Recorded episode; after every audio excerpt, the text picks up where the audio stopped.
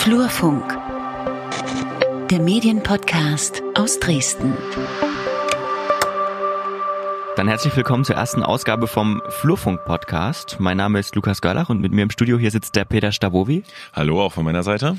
Und wir ja, reden in dem Medienpodcast über Medien. Medien. Unglaublich. ja, und haben eine äh, ne, ne tolle Sendung vorbereitet, finde ich. Also die Themen sind sehr spannend und los geht's erstmal mit einem kleinen Fazit zur Besen oder BSEN oder BSEN. Wie heißt's denn? BSEN, das klären wir gleich dann noch. ähm, wir reden außerdem, das haben wir auch ein bisschen von Besen mitgebracht, äh, über das Thema Finanzierung von Lokaljournalismus. Äh, das war ja auch dort Thema und haben dazu übrigens noch exklusiv äh, einen O-Ton von Bodo Ramelow, das ich aus dem Interview mitgebracht habe für den Funkturm. Bodo Ramelow, die Linke, sind wir gleich beim nächsten Thema und zwar beim digitalen Wahlkampf. Die Linke Sachsen hat nämlich jetzt eine Wahlkampf-App entwickelt, die Partisanen, und da haben wir Thomas Dutzak von der Linken im Interview.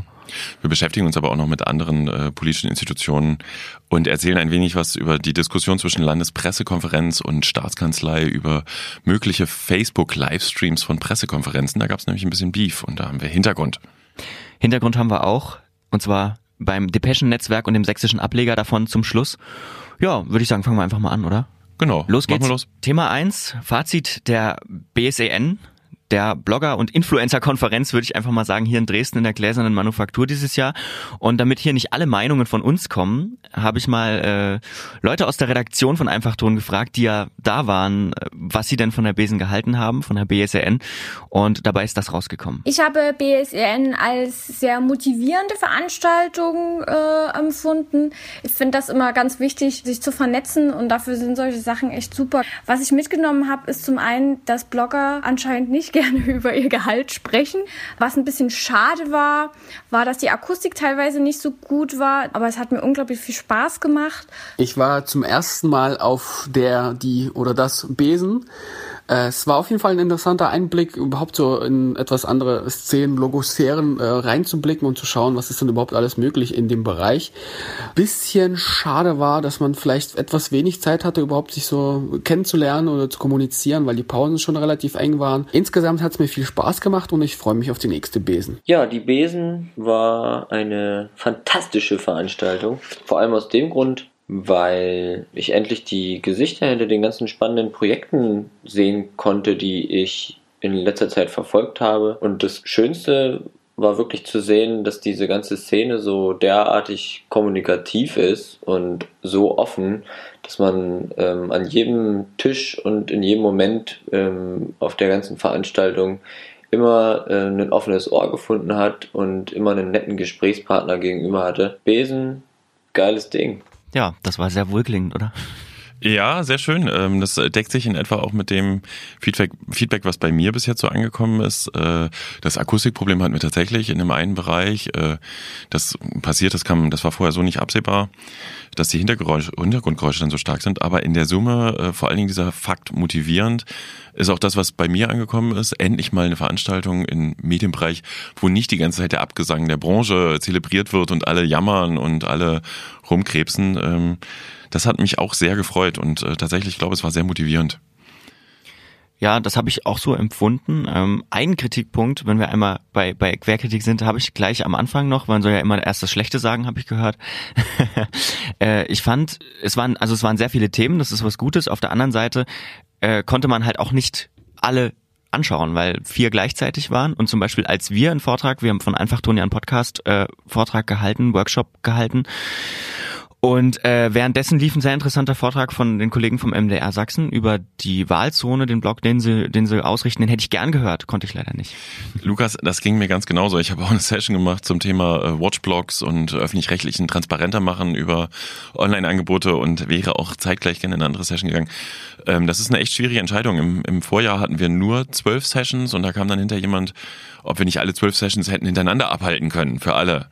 Äh, ich glaube aber gerade bei diesem Session-Charakter, sag ich mal, weil wenn da teilweise auch nur 10 bis 20 Leute drin sitzen und ich hatte ja frühest auch gesagt, es ist ausdrücklich erlaubt, von Session zu Session zu gehen, äh, das halte ich für ein ganz gutes Format, wobei ich übrigens da auch wirklich, also das ist, ist ja so ein bisschen, ich bin jetzt auf einmal gefühlt Intendant und kann entscheiden, äh, wie ich das jetzt gestalte. Ähm, da nehme ich auch gerne Anregungen an. Ähm, ich glaube, das, das hatte ich mitbekommen, dass es einerseits da eine Wahlmöglichkeit gibt, vier Sessions parallel und dann aber immer wieder diese Blöcke mit den drei Minuten Vorträgen wo mir auch übrigens mitten in der Veranstaltung so ein Riesenfels vom, He vom, vom Herz runtergerollt ist, äh, weil ich im Vorfeld ja um Anmeldung gebeten hatte für diese drei Minuten Vorträge und äh, eigentlich 36 vorhatte, also drei mal zwölf über den Tag verteilt und dann am effektiv 14 Anmeldungen hatte, wovon ich zwei schon willst du nicht auch akquiriert hatte. Und äh, dann machte sich aber im ersten Block waren es dann äh, sieben oder acht, sieben glaube ich, äh, kamen sie dann tatsächlich doch die Teilnehmer und sagten, äh, kann ich dann nachher auch noch, ich will auch noch, so dass die zwei anderen Blöcke auch voll wurden. Und vor allen Dingen der Stein rollte dann, als äh, beim zweiten Block ich dann runtergekommen bin nach der Mittagspause und es sitzen wirklich alle Veranstaltungsteilnehmer, alle sitzen in diesem großen Raum und wollen diese drei Minuten Vorträge hören. Und da hast du keine Vorstellung, ich konnte da gar nicht mehr zuhören. Ich war so froh, dass das irgendwie funktioniert hat. Ähm, da war ich sehr, sehr glücklich drüber. Das, was du angesprochen hast mit diesem zwischen den Sessions hin und her wechseln, das äh, ist was, das fällt mir immer schwer, wenn jemand einen Vortrag hält. Ich habe es dann trotzdem gemacht, weil man muss sich, glaube ich, dann einfach durchringen und das tun, weil alle wussten ja vorher, dass das möglich ist und das haben sie bei uns dann auch gemacht, von daher war das vollkommen in Ordnung. Ähm, und ich habe das auch gemacht. Ich fand einen Vortrag dann, in dem ich saß, echt schwierig und dann habe ich halt den nächsten über Lokaljournalismus besucht, was dann im Endeffekt ein guter Zugewinn, ein großer Zugewinn war. Ähm, ich frage ja. jetzt gar nicht, welches die schwierige Session war, aber ähm, nee, es ging mir auch so. Ich glaube auch, ähm, dass die Themenvielfalt auch einen Vorteil hat. Und äh, ich glaube, es, ich hatte ja im Vorfeld auch so ein bisschen die Ziele preisgegeben, äh, Sichtbarkeit herstellen für diese Szene, äh, Vernetzung, was definitiv passiert ist, selbst äh, wenn jetzt kommt, dass die Pausen kurz waren, ähm, und ein bisschen beitragen auch zur Professionalisierung. Und ich glaube, äh, wir haben alle drei Ziele äh, sehr gut in, in dem Sinne, sag ich mal, erfüllt. Also bei Professionalisierung ist, kannst du ja an so einem Tag nur Impulse setzen, äh, indem du Leute halt zusammenbringst äh, die, und du stellst fest, die haben ja gleiche Probleme, wie gehen die das an? Und ähm, Vernetzung definitiv, also da haben wirklich alle von geschwärmt. Äh, vor allen Dingen auch, wenn man sich überlegt, früh stehen alle immer so in Zweiergrüppchen an Stehtischen und keiner traut sich zum anderen zu gehen. Und nach dem ersten äh, Schwab mit den drei Minuten Vorträgen ist auf einmal alles voll und alle reden miteinander und bist du nicht der und der und das war ein guter Vortrag oder ich habe da noch mal eine Nachfrage. Also ich glaube, das hat in der Summe funktioniert und ähm, ja, es hat auch äh, Freude gemacht. und das ist doch die Hauptsache. Eine, eine Sache vielleicht zum, zum Abschluss. Ähm, wie würdest du denn so die, die Blogger-Szene in Sachsen jetzt nach, auch nach, nach diesem Event beschreiben? Wie ist die vernetzt? Was, wo ist es vielleicht noch ausbaufähig, die Vernetzung zwischen den, zwischen den Bloggern?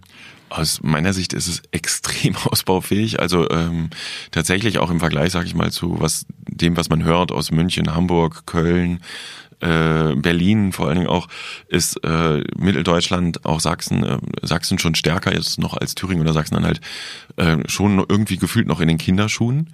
Ähm, was auffällt, ist eine krasse Bandbreite an äh, Leuten, unterschiedlichen Projekten, unterschiedlichen Ansprüchen, unterschiedlichem professionellen Niveau. Äh, da ist auch sage ich mal, das, das lässt sich auch nicht kanalisieren. Ne? Ich hatte im Vorfeld halt auch mit vielen Leuten Kontakt, äh, die dann, da gab es dann Einzelne, die sagten, das sei ein wahnsinnig teurer Preis. Jetzt mal sorry, im Vergleich zu anderen Veranstaltungen ist es ein total günstiger Preis. Ähm, vor allen Dingen die Blogger-Tickets sind ja noch viel günstiger als jetzt die Agentur- und, und Unternehmenstickets.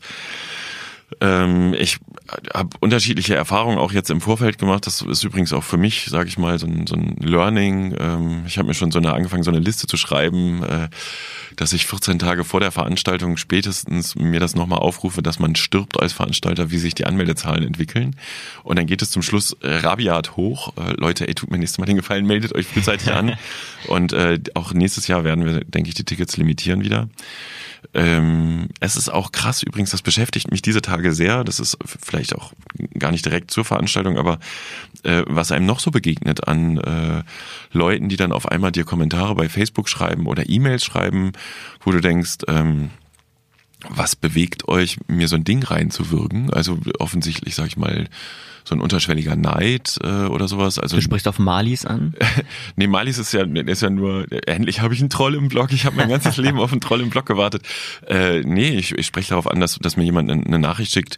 Er hätte doch im Vorjahr sein Ticket storniert und ich soll ihm jetzt bitte die 149 Euro Agenturticket zurück überweisen und die Person hatte im Vorjahr ein 30 Euro Ticket äh, als Blogger genommen und ähm, ich frage mich, was bewegt die? Ne? Am Tag vorher, wo die offensichtlich das Gefühl haben, da entwickelt sich eine Dynamik, da ist es erfolgreich und äh, und müssen mir jetzt offensichtlich noch irgendwie Stöcke in dazwischen werfen oder was ist los? Ähm, aber auch andere Geschichten, wo ich denke, dann stellt selber was auf die Beine. Äh, und das ist mir vielleicht auch nochmal eine wichtige Botschaft jetzt im, im Nachklapp. Ähm, ich habe es ja auch versucht, die Melanie Rausch zum Beispiel hat den ersten drei Minuten Vortrag gehalten. Die hatten ein eigenes Bloggertreffen. Das hieß früher Blost, jetzt macht sie äh, Plague, Prex, Entschuldigung, Melli. Ähm, und auch die Nicole Czerwinke hat ihren Blogger-Stammtisch vorgestellt.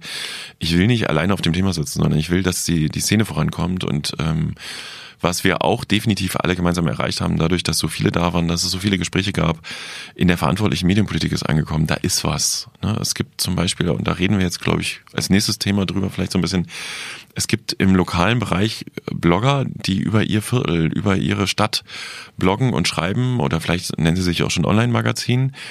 Ähm, und da ist, das ist eine publizistische Größe langsam. Selbst wenn die ganz klein sind und selbst wenn die übrigens teilweise sehr unprofessionell unterwegs sind. Ähm, aber da muss man meiner Meinung nach aus medienpolitischer Sicht drauf reagieren. Äh, aber da kommen wir jetzt, glaube ich, ja ähm, im, im nächsten Themenblock drauf, oder? Ja, also. genau. Auf jeden Fall Lokaljournalismus und auch der Ruf, der dann bei der BSN auch laut geworden ist, ähm, irgendwie die zu unterstützen. Also so lokal, lokale Journalismus, Lokalblogger irgendwie, die immer noch so ein bisschen unter dem Radar rumkrebsen, habe ich den Eindruck, weil sie vielleicht auch institutionell nicht genug gesehen werden. Jein, das ist ja wieder die Frage von außen oder von innen. Ne? Also ähm, ähm, bei BSCN 1 in Leipzig 2016 gab es ja auch schon eine Session Lokalblogs äh, und da saßen auch genug Leute drin, die auch hinten nochmal auf den Trichter kommen können. Kommt Leute, wir vernetzen uns, aber äh, die haben sich nur gegenseitig ihre Projekte vorgestellt, sag ich mal. Und ähm, was ja auch legitim ist, sag ich mal, um sich dann, ihr könnt auch gerne mit uns kooperieren, also sich gegenseitig anzubieten. Aber auch das kenne ich auch aus anderen Bereichen. Ich habe ja früher im Studium sehr viel Campusradio gemacht, dass die Macher der Projekte sind sehr, sehr damit beschäftigt, ihr Projekt am Leben zu halten. Ich kenne das selber, ähm, ich komme mit Blogthemen nicht hinterher. Und gleichzeitig jetzt noch sich um Vernetzung kümmern sollen, ähm, ist sehr schwierig. Insofern war ich schon mal sehr dankbar, dass die Kollegen alle, also die, die da waren, da waren, auch noch kurzfristig gekommen sind teilweise. Äh, und jetzt ist die Frage, ist wirklich die Politik in der Pflicht, das von außen anzuschieben? Hm, weiß ich nicht ganz genau. Zumindest wurde der Ruf laut, habe ich so empfunden. Ja, das hat ja unter anderem der Kollege Winfried Schenk sehr deutlich gemacht, auch äh, mit der Forderung, dass die, die Landesanstalt für Medien, die ja auch mit Veranstalter war, doch mal bitte aktiv werden solle. Ähm, ich kann an der Stelle sagen, die Botschaft ist aus meinem Kenntnisstand jetzt schon äh, angekommen. Und äh, wenn auch nur der Effekt ist, zumindest im, im, im kommenden Jahr, hoffe ich sehr, dass, das steht natürlich wie immer die Entscheidung noch aus in dem Gremium, aber dass sie in irgendeiner Form wieder dabei sind und vielleicht sogar auch noch ein bisschen mehr machen. Äh, aber auch da wieder, ähm, da sagte eine Vertreterin der Landesanstalt zu mir, ähm, wäre ja eigentlich ganz gut, die, die Lokalblogger würden mal irgendwie einfach erstmal informell, dass man sich mal hinsetzt und sagt, was wollt ihr denn, anstatt jetzt nur im Rahmen der Veranstaltung. Und da weiß ich schon, auch auf Bundesebene gibt's ja auch immer wieder so Ansätze. Ähm, entweder trage ich die jetzt zum Jagen oder wir reden nächstes Jahr nochmal drüber bei BSN. Nächstes Jahr bei der BSN. Das ja. ist ein gutes Schlusswort. Also BSN 3 wird's geben. Naja, ich sag mal, nach der ganzen Euphorie, die bei mir so angekommen ist, ähm, wäre es eigentlich bekloppt, wenn wir es nicht nochmal machen. Ähm, es hat einen riesigen Spaß gemacht. Es war ein krasser Kraftakt. Danke auch nochmal an den Kollegen Moritz und seine und die anderen Kollegen, die daran mitgewirkt haben, die das so perfekt organisiert haben. Ähm, ich, das lasse ich auch nochmal fallen. Ich hätte nichts dagegen, wenn ich Geld damit verdienen würde. Das ist dieses Jahr definitiv nicht der Fall. Ähm, äh, trotzdem die Motivation dahinter und ich sag mal, äh, auch das, was bei mir dann wieder ankommt mit Vorträgen und so weiter und so fort, wird sich schon irgendwie rechnen. Ähm, hat Spaß gemacht und äh, ja, ich, drei gibt's, gehe ich mal von aus. Schön. Dann können wir auch gleich weitermachen mit dem Thema Lo Lokaljournalismus und äh, ja, wie kann man Lokaljournalismus bezahlen? Da haben wir jetzt haben wir gerade schon angesprochen und das Stichwort Landesmedienanstalten ist auch schon gefallen. Ähm, ich habe gesprochen mit Hanna Jo vom Hofe, die hat äh, einen Vortrag gehalten über ja äh, äh, Finanzierung von Lokaljournalismus. Sie ist Referentin für Journalismusförderung bei der Landesanstalt für Medien NRW in Düsseldorf, die heißen, alle anders, das ist wirklich schwierig. Kleiner Hintergrund zum Einschub. Äh, Medien ist eines der wenigen Themen, die Bundesländersache sind und jedes Bundesland hat eine eigene Landesmedienanstalt. Ähm, teilweise könnte man auch mal darüber diskutieren, ob man die irgendwie zusammenlegt, aber es ist halt ein Hoheitsrecht, was sich keiner gerne nehmen lässt. Ja, und in NRW, Frau vom Hofe, die haben ja eine Stiftung, ne? Genau. Vor Ort NRW heißt die. Und die widmet sich ja Lokal, Lokaljournalismus. Also sie versuchen ja, so hat sie es mir erklärt, sozusagen die dritte Art von Journalismus zu bezahlen, neben öffentlich-rechtlich und privat, eben verschiedene Förderungsmodelle. Und äh, da kommt eben diese Stiftung ins Spiel. Und ich habe sie allerdings erstmal gefragt, ähm, ist denn überhaupt der Bedarf dafür da? Ja, absolut. Das kann man, glaube ich, wirklich mit Ja absolut beantworten. Alle Studien, alle Untersuchungen ähm, zeigen, dass das wirklich nachgefragt wird, dass es überall das meistgelesene Ressort ist. Das zeigen auch die Reichweiten der kleinen Online-Portale, die inzwischen gar nicht mehr so gering sind. Natürlich zum Teil nur. Es gibt auch einige, die wenig Erfolg haben, aber die lokalen Informationen werden nachgefragt und ich glaube, wir brauchen langfristig einfach eine Möglichkeit, das zu finanzieren. Und da ist eben die Frage, wie? finde ich. Das ist ja übrigens das, tatsächlich das, das Kernproblem auch langfristig auf die ganze Branche betrachtet, wenn man sich halt äh, das klassische Modell der, der Journalismusfinanzierung anschaut, das war ja immer, die ähm, Wirtschaft gibt Geld für Werbung und bekommt von den Medien Aufmerksamkeit, die diese generieren über halt Nachrichten. Und genau diese Werbegelder fließen ja schon seit etlichen Jahren nicht mehr in dieser Größe, wie es mal war. Also als Hintergrund mal, ähm, vor 10 oder 15 Jahren war es so, dass eine Zeitung ein Drittel, eine Abonnentenzeitung ein Drittel der Einnahmen über Abonnements hatte. Also 93 Prozent der Lokalzeitungen sind, der Auflage sind Abonnements und äh, zwei Drittel der Einnahmen über Werbung. Und heute ist es so, dass äh, die Werbung noch weniger als ein Drittel ausmacht und die Gesamtsumme der Einnahmen aber kleiner ist als damals die Abonnementeinnahmen. Also das ist drastisch gesunken. Das heißt nicht, dass alle Lokalzeitungsverlage total rumkrebsen. Also gerade hier Sächsische Zeitung, Freie Presse stehen wirtschaftlich nach wie vor ziemlich gut da, auch wenn sie dieses Jammerspiel mitspielen, dass sie angeblich kein Geld mehr haben. Aber wenn man auch in die Redaktion reingeht, die Journalisten bekommen halt die ganze Zeit auch gesagt, ne? also ähm, der Postdienstleister bei der großen Zeitung hier in Dresden am Platz verdient bald so viel wie wir mit der Zeitung. Und äh, da ist halt mittelfristig die Frage, ist es bald nur noch ein Postdienstleister mit angehängter Zeitung? Und wie ist überhaupt die Motivation der Journalisten? Und wie viel Zeit ist noch da für Recherche? Und das ist eins der Kernprobleme. Dieses Modell funktioniert irgendwie nicht mehr so richtig kann man auch übertragen auf die Lokalblogger äh, zum Beispiel, die halt versuchen, sich über Werbung aufrechtzuerhalten. Die Werbepreise im Netz, die sind einfach ähm, hinüber. Ne? Also du kriegst ja, kriegst ja kaum Geld und wenn da noch ein kritischer Kommentar und ein Blogbeitrag kommt zu deinem Werbekunden, dann bist du ja gleich äh, gelangmeiert. Und das ist halt tatsächlich ein Riesenthema. Wie finanziert man das in Zukunft? Habe ich äh, Hanna Jo vom Hofer auch gefragt und ähm, sie hat erstmal ganz allgemein Folgendes geantwortet. Also gerade für die kleinen Anbieterinnen und Anbieter, glaube ich, muss es so ein Mix sein, ein Finanzierungsmix man sollte nie versuchen, ein Medienprojekt auf ein finanzielles Standbein zu stellen, sondern immer versuchen, was zu kombinieren. Es können ganz, ganz unterschiedliche Sachen sein. Also bei uns, ich kann jetzt die, nur für die NRW-Szene sprechen, funktionieren bei einigen so community-finanzierte Ansätze wunderbar. Ähm, das sind dann zum Teil Förderkreise oder Vereine. Mm, andere experimentieren immer noch viel mit Werbung, arbeiten über Sponsored Posts und so weiter. Auch da, glaube ich, muss, das muss jeder für sich entscheiden, äh, ob es passt zu den Portalen oder nicht. Ich glaube, auch dagegen ist nichts einzuwenden, solange es transparent ist. Klar, Stiftungen, so wie wir, sind auch eine Möglichkeit. Auch das äh, nimmt in Deutschland zu. Es gibt immer mehr Stiftungen, die auch Journalismus fördern, ähm, sind noch relativ wenige. Aber auch da lohnt sich, glaube ich, ein Blick, ob das für ein Projekt in Frage kommt. Das ist ein guter Punkt, finde ich. Also es ist ein wichtiger Punkt, diese Mischung von verschiedenen äh, Finanzierungsformen. Also sie hat ja so Community-Finanzierung angeführt, die ist ja mit dem Netz irgendwie aufgekommen in Staaten ganz, ganz groß Patreon.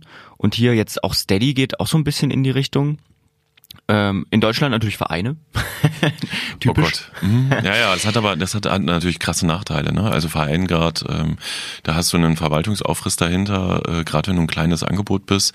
Und äh, du musst natürlich auch sehen, dass du die Leute, die im Verein sind, dass sie dir wohlgesonnen bleiben. Mhm. Ähm, ich, bei Stiftungen, ja, also das basiert ja auch darauf tatsächlich, dass wirklich die Frage ist, wie finanziert man noch auch hochwertigen Journalismus? Äh, gibt ja auch in den USA schon erste Stiftungen und äh, dann hast du aber immer wieder hintenrum diesen, sind die nicht doch irgendwie abhängig? Also wenn jetzt ein großer Einzelhandelskonzern oder eine große Versandhauskette äh, quasi äh, anfängt, Stiftungen zu machen, was passiert, wenn ein kritisches Thema aufkommt zum Stiftungsgeldgeber? So, wie gehst du damit um? Und ähm, Stiftung im Kleinen, sage ich dir, halte ich für unrealistisch. Also, dass du einen Lokalblock für Leipzig oder Chemnitz oder so über eine Stiftung finanzierst, der Aufriss dahinter ist viel zu groß. Ja. Das ne, ist halt die Frage, ob es eine übergeordnete Stiftung gibt. Das ist ja in NRW der Ansatz. Und da ist ja aber wiederum das Problem, äh, die Landesanstalten sind finanziert über einen, äh, einen kleinen Anteil am, an der Rundfunkgebühr. So, sie sind aber trotz allem in irgendeiner Form, jetzt muss ich vorsichtig sein, ich bin kein Jurist, äh, der Staat darf ja keine, keine Medien in dem Sinne eins zu eins beeinflussen. Also die Landesanstalt für Medien in Sachsen zum Beispiel gibt ja sehr, sehr, sehr viel Geld aus für Lokal-TV-Förderung ähm, darf aber inhaltlich nicht fördern, weil das sofort ein staatliches, der Versuch wäre staatlich, irgendwie Rundfunk zu machen. Und das, dazu gibt es ja ein Verbot. So. Und insofern ist auch das schon wieder ein bisschen brenzlig. Und was sie ja versuchen, auch in NRW, ist ja erstmal auch Studien zu erstellen, hintenrum Schulungen zu machen, äh, also die Leute zu professionalisieren und eben Forschung zu machen. Aber das eins zu eins von der Stiftung Geld an jetzt das kleine, sag ich mal, Görlitzer oder Bautzener Lokalblock äh, fließt, das sehe ich auf absehbare Zeit noch nicht. Vor allen Dingen ist aber wirklich da auch wieder die Frage der Abhängigkeiten. Wie schnell versucht die Politik dann über zum Beispiel im, beim MDR ist es ja auch so. Der MDR ist politisch über den Rundfunkrat äh, natürlich kontrolliert. Das muss auch so sein übrigens. Das ist ja ein Teil des Staatssystems, der öffentlich-rechtliche Rundfunk. Aber natürlich versucht die Politik, der, Politik dort auch Einfluss zu bekommen. Und deswegen ist es ja gerade gut, dass es noch einen privaten Rundfunk, aber auch Zeitungsmarkt gibt, der völlig unabhängig an der Stelle agiert. So und das geht bei Stiftungen würde das gleiche Modell dann loslaufen. Und was ich mich da aber immer frage, da sind wir vielleicht wieder beim Thema Vereine, aber auch, denke ich mal, bei, bei Unternehmen. Und zwar gab es ja die Diskussion, äh, Journalismus äh, gemeinnützig werden zu lassen. Ähm, das geht in Ansätzen, wenn man äh, also unter dem Deckmantel der Bildung einen Verein gründet. Also wir, was heißt unter dem Deckmantel? Wir haben das beim Campus Radio Dresden damals so äh, gehabt, äh, dass wir gemeinnützig sind, weil wir haben ganz klar auch einen Bildungsanspruch, weil wir machen, also wir, ich sage, ich bin nicht mehr dort, aber die machen einen Tutorium an der Uni, die arbeiten mit dem IFK zusammen. Ähm, und dann ist es ein gemeinnütziger Verein, wo halt Journalismus-Ausbildung funktioniert. Und wenn man jetzt Journalismus als gemeinnützig äh, ja, ähm, deklarieren lassen wollte, da kann man auch wieder einen Blick in die USA werfen, auch wenn der nicht ganz passt. Aber das wäre doch eigentlich so eine so eine Idee. Da gab es ja auch so eine Dis Diskussion mit netzpolitik.org, glaube ich, ob die gemeinnützig sein dürfen. Das, das habe ich tatsächlich, die Diskussion habe ich tatsächlich nicht verfolgt, wobei das halt wieder die Frage ist, ähm, wenn du bei einem gemeinnützigen Verein Medium mitmachst, darfst du dann auch deinen Lebensunterhalt damit verdienen. Ne? Also ja. das ist, also mein Ansatz ist ja tatsächlich, äh, der Flurfunk wirft jetzt auch kein Geld ab, äh, trotzdem das Funkturm-Magazin wirft schon auch äh, nennenswerte Beträge ab, sage ich mal, im Sinne von Abverkauf der Hefte und vor allen Dingen Anzeigen. Äh, natürlich habe ich, ich will auch davon leben können. Und will nicht nebenbei noch äh, Vorträge halten müssen, was ich natürlich total gerne mache übrigens. Äh, also ich, das ist nur ein Ansatz für bestimmte Strukturen, mhm. aber um, äh, wir müssen uns ja auch die Frage stellen, wenn sich Lokaljournalismus gar nicht mehr finanzieren lässt, also läuft das dann darauf hinaus, dass es ehrenamtlich ist oder dass dann der Supermarkt an der Ecke das äh, kleine Lokal Lokalblock fürs Viertel sponsort? Ähm, was findet dann da inhaltlich noch statt? Und wo ist übrigens, das kommt dann noch als nächstes dazu, das Geld für größere Recherchen? Ne? Wie willst du das dann finanzieren? Da brauchst du ja Zeit für, da brauchst du auch ein Netzwerk für, da brauchst du manchmal auch vielleicht Geld für einen Anwalt dafür. Und das ist gerade äh, die Riesenfrage, da gibt es noch keine Lösung. Was die Frau vom Hofe sagt, ist, ähm, gerade im lokalen Bereich kann es ein Mix sein. Äh, dann schauen wir uns aber übrigens auch nochmal an. Also ich will das jetzt nicht zu kritisch sagen, aber wenn man in den lokalen Journalismus der klassischen Art schaut, im TV- oder Radiobereich, wie viel ist da eigentlich versponsort und äh, klar gekennzeichnet? Äh, wie sind da die wirtschaftlichen Interessen? Äh, wie wird das mit der Lokalzeitung? Haben wir die da noch? Und wie kritisch ist die eigentlich noch? Das ist ja, mhm. finde ich, nach wie vor das Kernproblem. Da habe ich auch noch keine Lösung und ich glaube, das Thema wird uns noch ein paar Jahre beschäftigen und auch da sehe ich übrigens wieder gute Ansätze für unsere äh, BSEN, wo die Blogger auch wieder mitdiskutieren können und ähm, das Thema wird sich, das muss sich noch entwickeln, sag ich mal. Ja, äh, generell haben wir dann, also Hanayo vom Hofe und ich im, im Gespräch dann so festgestellt, na eigentlich ähm, muss man generell über den Wert von gutem Journalismus reden. Ja, das ist ein total spannendes Feld, finde ich, und irgendwie auch eine Aufgabe, die wir uns so ein bisschen gesetzt haben, im Rahmen von öffentlichen Veranstaltungen zum Beispiel oder so, überhaupt mal wieder über den Wert von Qualitätsjournalismus und einer informierten lokalen Öffentlichkeit zu diskutieren. Das Interesse daran ist auf jeden Fall da ähm, und ich glaube, also auch wenn der Hintergrund schade ist, aber im Moment eigentlich eine gute Zeit. Wir reden ja ganz viel wieder über Glaubwürdigkeit und über journalistische Standards und so. Ich glaube, dass der Journalismus aus dieser ganzen Debatte auch wieder gestärkt hervorgehen kann. Hoffen wir es, oder? Ja, großartiges Schlusswort für diesen Beitrag. Ne? Also. Dann äh, geht's jetzt weiter. Ich habe jetzt nochmal den Funkturm aufgeschlagen. Da ist ein Interview drin mit Bodo Ramelow. Den letzten Funkturm, Nummer 5, ist das jetzt gerade? Nee, nee, nicht letzten, den vergangenen. Ne? Der letzte ist immer. den vergangenen Funkturm. es ist nicht der letzte, sagen wir es so. Der nächste kommt im November. Schön. Ähm, Interview mit Bodo Ramelow, Ministerpräsident von Thüringen, äh, die Linke. Und du hast auch einen O-Ton mitgebracht. Und zwar hat er nämlich auch was gesagt zur Zukunft der Zeitung und im weitesten Sinne auch Lokaljournalismus. Ich glaube, dass sogar die lokale Zeitung eine Zukunft hat. Aber nicht in dem Sinne, was ich hier erlebe. Hier wird mir viel Lokalität vorgespiegelt, aber es ist immer das Gleiche. Also weil ich ja alle drei Blätter jeden Tag nebeneinander auch angucken kann. Mittlerweile ist es so, früher waren das drei eigenständige mhm. Titel, die nochmal interessante Aspekte unterschiedlichster Art hatten. Heute ist es nur die Verwendung der gleichen Beiträge mit unterschiedlichem Umbruch. Und noch schlimmer ist das Ganze von den drei Zeitungen der Funke Mediengruppe, sobald sie die im Twitter-Kanal haben. Immer das Gleiche. Sie behaupten dann immer und sagen, es wären ja unterschiedliche Nutzer, nur so Leute wie ich würden das ja merken. Ja, ich sag, das ist also für jeden, der das einmal gesehen hat, so abschreckend, dass ihr uninteressant seid. Und dann haben sie jetzt mit TA24 und mit den Geschichten sozusagen eigene Webpräsenz aufgebaut, wo sie versuchen, in die Lücke zu gehen. Ich glaube, dass eine gedruckte Zeitung tatsächlich eine Zukunft hat als ein Marktplatz. Die Frage ist nur, wer am Ende diesen Marktplatz befüllt. Also tatsächlich aus meiner Erfahrung ähm, heraus diese Sache, die er anspricht, mit zum Beispiel der Funke Mediengruppe, dass bestimmte Artikel produziert werden und dann in allen verschiedenen Zeitungen weiter verwurstet werden. Das ist ja im Endeffekt nicht viel anders als so einem Agenturgeschäft. Also wenn ich jetzt die Sächsische Zeitung mal als Beispiel einfach aufschlage, dann habe ich auch einen hohen Prozentsatz an DPA-Meldungen da drin. Ähm, die Frage ist, wie weit, wie weit kann man das treiben, bevor man dann, bevor das Leute wirklich stört, weil ich hab, bin immer so ein Gegner von, von, man unterschätzt die Leserinnen und Leser. So nach dem Motto, das merkt eh keiner. Das finde ich eine höchst fragwürdige Haltung. Na, der, der Punkt ist ja, dass äh, es ist ganz charmant, was er sagt. Er glaubt an die Zukunft der Lokalzeitung, aber hat natürlich weiß er auch kein Modell. Wir sind wieder bei unserem Problem, ja. äh, wie finanziert man Lokaljournalismus? Das haben die Verlage auch. Die Verlage ähm, und in Thüringen ist ja nochmal extra krass. Da sind ja alle drei große Tageszeitungen ein Verlag, die Funke Mediengruppe, also die ehemalige Watz-Gruppe mit der er übrigens ja auch tatsächlich so ein bisschen nicht ganz harmonisch zusammenarbeitet, sage ich mal, als linke Landesregierung. Ähm, nee, die, der Punkt ist, die Verlage kommen von diesem alten Geschäftsmodell. Einerseits ganz viele Anzeigengelder, also wirklich in den 80er, 90ern war Zeitungsverleger sein Gelddruckmaschine, ne, die Zeitung drucken, weil jede Anzeige on top als Einnahme kam. Und heutzutage müssen sie halt sehen, wie sie ihre Inhalte verwerten. Und diese genau dieser Verwertungsprozess, äh, wo du dreimal mit über drei Twitter-Kanäle den gleichen Inhalt rausschießt, was ja Bodo Ramelow auch anspricht, ist aus, aus meiner Sicht auch aus Lesersicht katastrophal. So, andererseits ist halt eben so diese traditionelle Erfahrung der Zeitung, wer liest das eigentlich wann und in welcher Situation, dann kannst du es auch breit streuen. Eventuell ist es ja nachvollziehbar. Das Kernproblem dahinter ist einfach, dass, dass man heutzutage, glaube ich, und das ist jetzt Bauchgefühl, eine Glaubwürdigkeit haben will, ein mhm, Vertrauen ja. zu der Quelle, die man hat und ein gutes Gefühl dabei haben will. Und äh, das gute Gefühl irgendwie unter dem Druck, unter dem die Redaktionen stehen, vielleicht auch beim Leser ein bisschen verloren gegangen ist. Ich weiß es nicht. Dann kommt noch die ganze Zeit Kritik von außen, von so schlimmen Medienblogs und so. Also, ähm, und Podcasts. Und Podcasts. Und das ist tatsächlich sehr schwierig. Also die, die hat die Lokalzeitung in Zukunft ausgerechnet auch noch auf gedrucktem Papier, also mhm. Totholz. Also ich glaube tatsächlich, die Lokalzeitung, würde ich ihm widersprechen, hat keine Zukunft auf gedrucktem Papier. Ähm, ich glaube, es wird Magazine geben, die äh, hoffentlich gehört der Funkturm dazu, Werbesendung. Ähm, eine, eine, eine Zukunft ähm, haben, weil sich herauskristallisieren wird, was gelesen wird, glaube ich.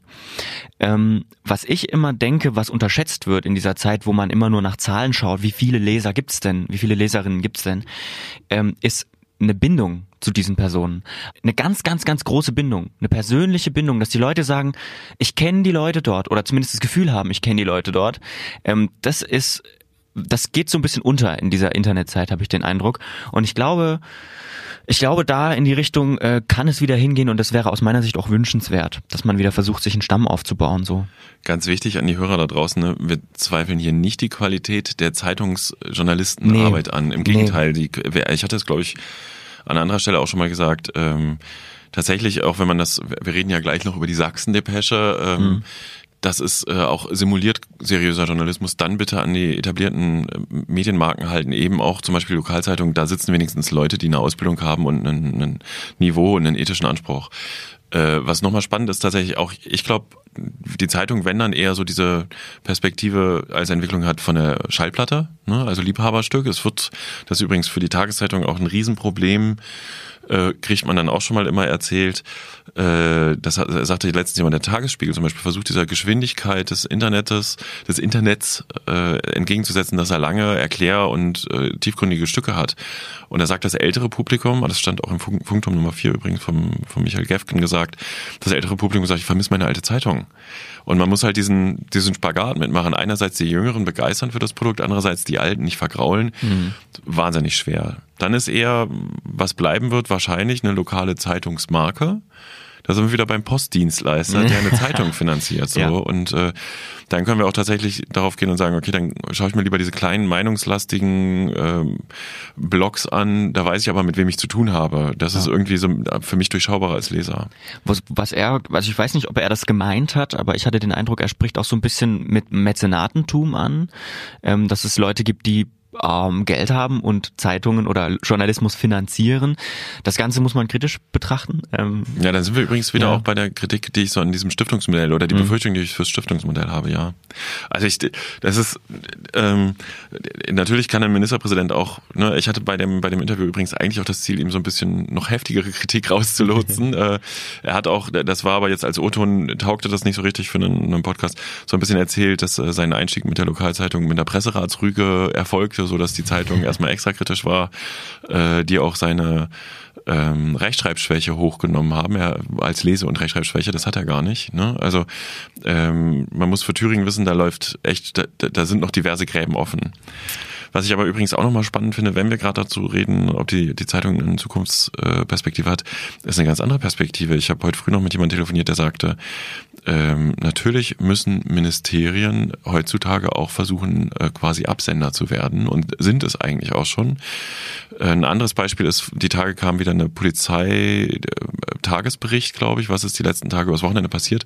Und der letzte Absatz kommt aus Leipzig, der Pressesprecher der Polizei hat da schon seinen einstiegigen Ruf, ist eigentlich Medienkritik. Ne? Ist das schon ein Skandal, wenn wir davor warnen, äh, dass Joggerinnen im Moment nicht alleine rausgehen sollten, weil es eine Vergewaltigung, eine sehr heftige war.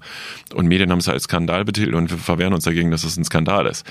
So, äh, hier verwischt ja auch die komplette Medienlandschaft. Und da sind wir wieder bei, was ist seriöser Lokaljournalismus? Ähm, wenn die Supermarktkette sich einen Block hält und finanziert und der aber nur positive Angebote ja. aus der Supermarktkette ja. und äh, alle Zwischenschwelle verschweigt, ist das ja kein, kein Lokaljournalismus mehr. Und das ist die spannende Frage der Zeit, auf die es bis jetzt noch keine Antworten gibt. Ja, was da auch mit reinspielt, ist ähm, so eine Podcast-Diskussion, die es ja auch gibt. Die Kanzlerin hat ja auch einen Podcast seit 2006 mittlerweile, Videopodcast, ganz lange schon. Ist die Frage, die braucht ja auch kein Medium mehr. Eigentlich hat sie es sich ja geschaffen, ne? Das, das ist ja das Kernproblem, wenn du, wenn du eine Million Twitter-Follower hast, zum Beispiel gibt es ja US-amerikanische Schauspieler, brauchst du keine, brauchst keine Pressearbeit mehr machen. Ne? Also hast deinen eigenen Kanal. Ja. Und genau da sind wir irgendwie an der großen, und ich finde das eine wahnsinnig spannende Frage und freue mich immer über Input übrigens und Hinweise, wie das sein könnte. Wie entwickelt sich das in Zukunft? Weil wir brauchen natürlich sowohl im lokalen Raum als auch im regionalen Raum, Landes-, Bundesebene, wir brauchen Aufklärung. Hm. Dass die großen Medienmarken hier überleben, die Bild oder Süddeutsche Zeitung oder FAZ oder so, ähm, vielleicht nicht mehr mit dem Konstrukt, wie sie es jetzt haben, mit gedrucktem Papier etc. Äh, da glaube ich schon dran. Aber was ist im lokalen Raum? Was ist im Klein-Klein? Und wie wollen wir das gestalten? Und wie wollen wir das finanzieren? Ja, gerade was, was Politik angeht, finde ich das wichtig. Und da ist ja Bodo Ramelow auch ein Beispiel. Ja, selber sagst, Kanal. Twitter, der selber ist ja selber Absender. Kanal, auf jeden Fall, ja, also. ja. Und was da auch mit reinspielt, er macht das Ganze ja persönlich. Also er hat ja jetzt äh, niemanden, der für ihn twittert. Das ähm, im Moment merkt man das auch immer, ob jemand selber wittert? Jein, äh, ganz witzig ist, ähm, ich, hab, ich war ja in der Staatskanzlei in Thüringen äh, in dem Interview, äh, ganz spannend ist, äh, er ist auch sehr, sehr bemüht gewesen, im ersten Teil des Interviews sehr deutlich abzugrenzen, dass er als Parteivertreter twittert mhm. und nicht als Ministerpräsident. Ja. Das macht ja dann die Staatskanzlei ja. und da ist übrigens dann die Staatskanzlei ist auch eher Facebook, wenn ich das richtig wahrnehme. Äh, das ist ein rechtlicher Hintergrund übrigens. Ähm, das gibt's in Sachsen auch. Wir haben ja sogar, äh, ich weiß gar nicht, ob es noch aktuell ist, wir haben Minister, die haben zwei Facebook-Fanpages, nämlich eine für die Wahlkampfzeit und als Parteipolitiker und eine für die Ministerzeit, weil die ganzen Ministerien drei Monate oder im Vorfeld von Wahlen mit einer gewissen Frist politisch nicht werben dürfen. Mhm. Und wenn Ramelow jetzt das vermischen würde als äh, Parteichef quasi oder als Parteipolitiker und als Ministerpräsident, wo, was ihm auch schon mal vorgeworfen wurde von der Lokalzeitung, wenn ich mich nicht täusche, ähm, dann ist das rechtlich hochbedenklich und er würde verlieren. Ich glaube, es war nicht die Lokalzeitung, es war die NPD, die ihm das vorgeworfen hat. Und äh, auch das ist nochmal ein Riesenthema. Ähm, tatsächlich, wenn er tatsächlich Weisungen geben würde als Ministerpräsident, Facebook jetzt das und das und das einen parteipolitischen Charakter hat, das geht nicht. Und da sind wir auch, das ist schon die nächste Frage. Ne? Ja. Also wie, wie, entwickelt sich politische Kommunikation in den sozialen Medien? Ja. Es wird uns weiter beschäftigen, ja, glaube ich. Ich glaube ähm, ein Thema, das ja vor dem Hintergrund der am 24. September stattfindenden Bundestagswahl auch ganz wichtig ist. Wie machen Parteien im ja, digitalen Zeitalter eigentlich noch Wahlkampf? Lohnen die Plakate oder nicht? Die Linke Sachsen hat, hat jetzt eine App entwickelt. Äh, dazu haben wir uns Thomas Dutzak eingeladen. Der ist jetzt bei, mit uns bei Skype verbunden. Der äh, ja, ist für die Linke in Sachsen unterwegs äh, und macht auch Social Media, betreut das. Erstmal allgemein, die Linke hat eine App entwickelt, die Partisanin heißt sie. Wie kann ich mir das vorstellen? Was soll die können? Naja, die soll theoretisch äh, es möglich machen, die komplette Kampagne, die man als Partei fährt, mit Ehrenamtlern ähm, ja, versuchen abzubilden, ähm, dass ich als, als normaler User, der draußen auf der Straße unterwegs ist, der draußen eine Kampagne macht, der an Haustüren klingelt, der äh, Flyer stecken geht, der Plakate hängen geht, dort auch registrieren kann, was ich gemacht habe und tatsächlich auch ein Feedback darüber bekomme. Erstens, äh, wo ist bereits was gelaufen in meiner Umgebung? Wo lohnt es sich also nochmal hinzugehen? Oder wo könnte ich, wo kann ich hingehen, weil da noch nichts passiert ist? Und natürlich auch solche Sachen wie, ey, äh, ich habe ein Plakat gehangen gestern Nacht, wo es abgerissen, da müsste ersetzt werden. Ähm, gut, danke, dass du es verbucht hast, jetzt kann es losgehen. Ja, also theoretisch äh, Leute in die Kampagne einbinden und dort ähm, ja denen die notwendigen Informationen bereitstellen, um an der Kampagne auch tatsächlich teilzunehmen, ohne dass sie jetzt in einer klassischen Wahlkampfstruktur zwingend mit drinstecken müssen. Wie kann ich mir das dann so bildlich vorstellen? Gibt es da eine Karte? Im Prinzip basiert das ganze Ding tatsächlich auf einer Karte und einem Nachrichtensystem. Also wir haben im Prinzip so im Prinzip das Konzept äh, einer Plakatekarte äh, mit einem Nachrichtensystem verschmolzen und einer Umkreissuche, so dass man im Prinzip auch dort mit Leuten in Kontakt kommen kann, die irgendwie im Umfeld ähm, auch mit aktiv sind und mit denen man sich verabreden kann, beispielsweise zum gemeinsamen Plakatieren oder sonst irgendwas. Genau, und äh, ich verbuche das auf einer, auf einer Karte tatsächlich und kriege dort auch das entsprechende Feedback mit Punkten angezeigt, äh, wo ist bereits was passiert, wo nicht. Mit Punkten, das heißt, es gibt so ein Belohnungs- oder soll so ein Belohnungssystem geben? Ist es, also diese Gamification, ist das so das nächste große Ding für politische Arbeit, so spielerische Anreize schaffen? Ich glaube, das lohnt sich nicht für jeden, aber jeder, der äh, eine starke, eine starke äh, Tendenz dazu hat, Ehrenämtler äh, Ämtler einzubinden, die äh, ihre Freizeit dafür aufopfern und die manchmal etwas langweilige Tätigkeiten dann zigtausendfach wiederholen sollen. Ähm, dort macht das durchaus Sinn, Gamification, und äh, tatsächlich in unserem Datenmodell ist es vorgesehen. Wir haben es leider noch nicht in, in der Form umsetzen können, wie wir es gerne hätten. Ähm, aber das ist tatsächlich der nächste Schritt, der kommt, dass natürlich auch Belohnungen ausgeschüttet werden dafür, dass Leute für uns ehrenamtlich da draußen aktiv sind und äh, sich äh, wirklich engagiert in den Wahlkampf mit einbringen. So als kleines Dankeschön. Also werden sozusagen direkt Leute angesprochen, die vielleicht sagen, ich habe mal Lust, irgendwie Plakate aufzuhängen. Ähm, wie kann ich, also wie kann ich dann konkret auf die Linke jetzt in dem Fall zu, zugehen und mir dann Zugang holen für diese App? Also tatsächlich ist das nicht ganz so trivial äh, gelöst, aufgrund dessen, dass wir natürlich verhindern müssen, dass irgendwie äh, Bots etc. pp. damit draufkommen oder halt auch Störer, Trolle. Ähm, dafür, also um eine Kampagne beizutreten, ist es tatsächlich derzeit notwendig, dass man sich äh, gegenüber irgendjemanden dann doch mal authentifiziert, dass man zeigt, okay, hier, ich bin da und ich habe Lust, da mitzumachen. Das heißt, äh, entweder gegenüber der, der, der Wahlkampfleitung, äh, indem ich im Büro auftauche und äh, dort mir dann einen Zugang geben lasse, einen QR-Code scanne und dann kann ich an der Kampagne teilnehmen. Oder alternativ ist die Möglichkeit, dass man äh, sich äh, tatsächlich über das Nachrichtensystem, äh, also dass man sich registriert und über das Nachrichtensystem dann Administratoren kontaktiert, die einen dann für die Kampagne freischalten. Ist also nicht ganz so trivial, ist äh, auch sozusagen eine Aufgabe, wo ich sage, okay, da müssen wir uns noch was anderes einfallen. Das ist ganz so schwer, darf es dann halt doch nicht sein. Oder das muss, äh, wenn wir schon sozusagen diesen, diesen Schritt haben, ähm, dann müssen wir irgendwie äh, trotzdem den noch ein bisschen weiter vereinfachen. Aber da sind wir dran und ich denke mal, ähm, die, die ganze Mischung aus äh, irgendwo jeder soll teilnehmen können und man schützt sich trotzdem selber vor, äh, vor korrumpierten Daten. Das müssen wir noch ein bisschen, äh, bisschen besser abstimmen. Das Ganze hört sich schon nach einer relativ hohen Schwelle an. Ähm, was da auch so ein bisschen mit reinspielt, ist der Datenschutz. Also wenn ich mich gegen, irg gegenüber irgendjemandem ja sozusagen persönlich vorstellen muss äh, und dann vielleicht auch Daten abgeben muss, ähm, damit jemand weiß, wer ich bin. Wie sieht's mit dem Datenschutz aus? Na, innerhalb des Systems werden überhaupt keine Daten verbucht und tatsächlich wird auch, wenn ich mich gegenüber äh, jemanden vorstelle, ähm, das war das Konzept dahinter, der Gedanke, wir wollen nicht zentral Daten sammeln über die Leute, die in dieser Kampagne sind. Wir wollen verhindern, dass Nutzungsprofile erstellt werden können oder auch Bewegungsprofile erstellt werden können. Und deswegen war der Gedanke tatsächlich eine user-generierte äh, user Authentifizierung zu machen, wo ja am Ende mindestens eine Person in der Kampagne weiß, wer äh, die andere Person ist, aber niemand in der Lage ist, tatsächlich von allen zu wissen, wer da die entsprechende Person ist. Daten müssen, wie gesagt, nicht abgegeben werden. Wir empfehlen tatsächlich auch eine Registrierung mit entweder mit Wegwerfadressen oder mit, äh, mit, mit äh, na, sag schon, ähm, äh, sicheren äh, E-Mail-Diensten, anonymisierten E-Mail-Diensten, äh, sodass dort auch äh, von Nutzerseite ausgeschlossen wird, ähm, äh, dass, dass äh, Daten da einfließen, die da nicht reingehören. Und äh, die Sache tatsächlich wie weit jemand sich zum Beispiel mit Klarnamen anmeldet und so weiter und so fort, das überlassen wir den Nutzern selber. Das ist ihre Entscheidung, aber unsere Empfehlung ist, die App tatsächlich anonym zu nutzen. Und wir haben es auch so gestaltet, dass äh, wir trennen ganz klar zwischen User und Spieler innerhalb einer Kampagne.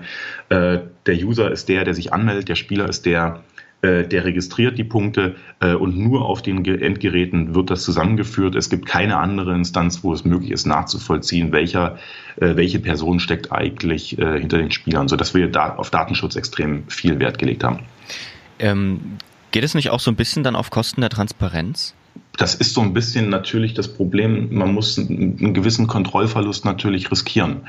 Ähm, wir wissen, dass bei user-generierten äh, Inhalten tatsächlich relativ häufig ähm, re relativ häufig auch fehlerhafte Daten dann einlaufen. Natürlich, das muss man, das ist in jeder empirischen Sozialforschung das genau das Gleiche. Ich weiß, wenn ich zum Beispiel eine Online-Umfrage mache und versuche irgendwie äh, dort, äh, dort, dort Leute äh, ranzuholen, auch mit einem wissenschaftlichen Anspruch, ähm, dass ich einen gewissen Teil meiner, meiner Daten einfach wegwerfen kann. Die muss ich dann natürlich gegenprüfen, äh, dort eine, eine ähm, dem quasi einen Glaubwürdigkeitscheck unter äh, unterziehen.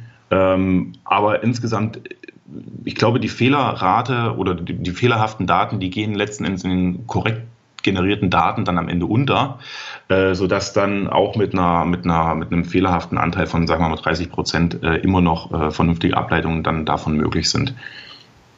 Ich habe äh, irgendwo, ich glaube auf dem Blog gelesen, dass die App so zwar veröffentlicht ist, aber zu 80 Prozent irgendwie steht. Äh, wie weit ist sie denn? Was funktioniert denn schon und was funktioniert noch nicht? Also der komplette Bereich Gamification funktioniert leider noch gar nicht. Äh, das äh, ärgert uns. Das Nachrichtensystem ist weiterhin buggy, aber es zumindest funktioniert ähm, das äh, Punkte registrieren, das in Kontakt treten, das Punkte ändern und so weiter und so fort. Das funktioniert alles. Ähm, natürlich, der Dreh- und Angelpunkt der App-Idee war tatsächlich, äh, dass, man, dass man die Gamification damit reinbringt. Und wenn genau diese Parameter fehlt, dann ist das ärgerlich. Aber das Grundziel ist natürlich, irgendwie nutzergenerierte Daten äh, zu bekommen und natürlich auch dieses Feedback zu haben und äh, für die User, genauso wie für eine, für eine Wahlkampfleitung, okay, wo ist was passiert, wo ist nichts passiert. Das haben wir. Äh, und da muss ich sagen, äh, jetzt nach äh, vier Wochen ähm, ausgiebigen Testen, es nützt uns was tatsächlich. Also wir sehen tatsächlich positive, positive Effekte. Leute, die halt tatsächlich auch Punkte nachregistrieren und sagen, hier, hier hängt ein Plakat, das ist ganz dolle wichtig. Hier ist vielleicht ein Plakat beschädigt worden, was noch nicht in der App war. Ähm, und die nutzen das tatsächlich für ihre alltägliche Kampagnenarbeit, was man allerdings dazu sagen muss, mit einem Fokus im großstädtischen Raum natürlich. Das hört sich jetzt so an, als wäre das schon ein relativ großer großer Kraftakt, vielleicht auch finanziell gewesen, diese App zu bauen oder immer noch zu bauen. Äh, jetzt die Frage, lohnt sich das? Mm, wie, es lohnt sich natürlich. Also äh, allein die Erfahrungen, die wir damit gesammelt haben, äh, sind, glaube ich, äh, schwer aufzuwiegen. Äh, ein großer finanzieller Kraftakt, ja, für eine Landespartei war es ein großer finanzieller Kraftakt, muss man natürlich dazu sagen. Wir sind froh darüber, dass die Bundespartei uns da nur die Arme gegriffen hat und bei der iOS-Entwicklung mitgeholfen hat. Ähm, also finanziell, äh, aber am Ende des Tages ist das Entwicklungsbudget für das, was wir am Ende äh, als Produkt haben wollten, viel zu gering, die Zeit viel zu kurz gewesen. Äh, wir sind da alle ein bisschen naiv rangegangen, gebe ich zu. Und wenn wir, äh, wenn wir das heute nochmal starten müssten, ich glaube, wir würden es äh,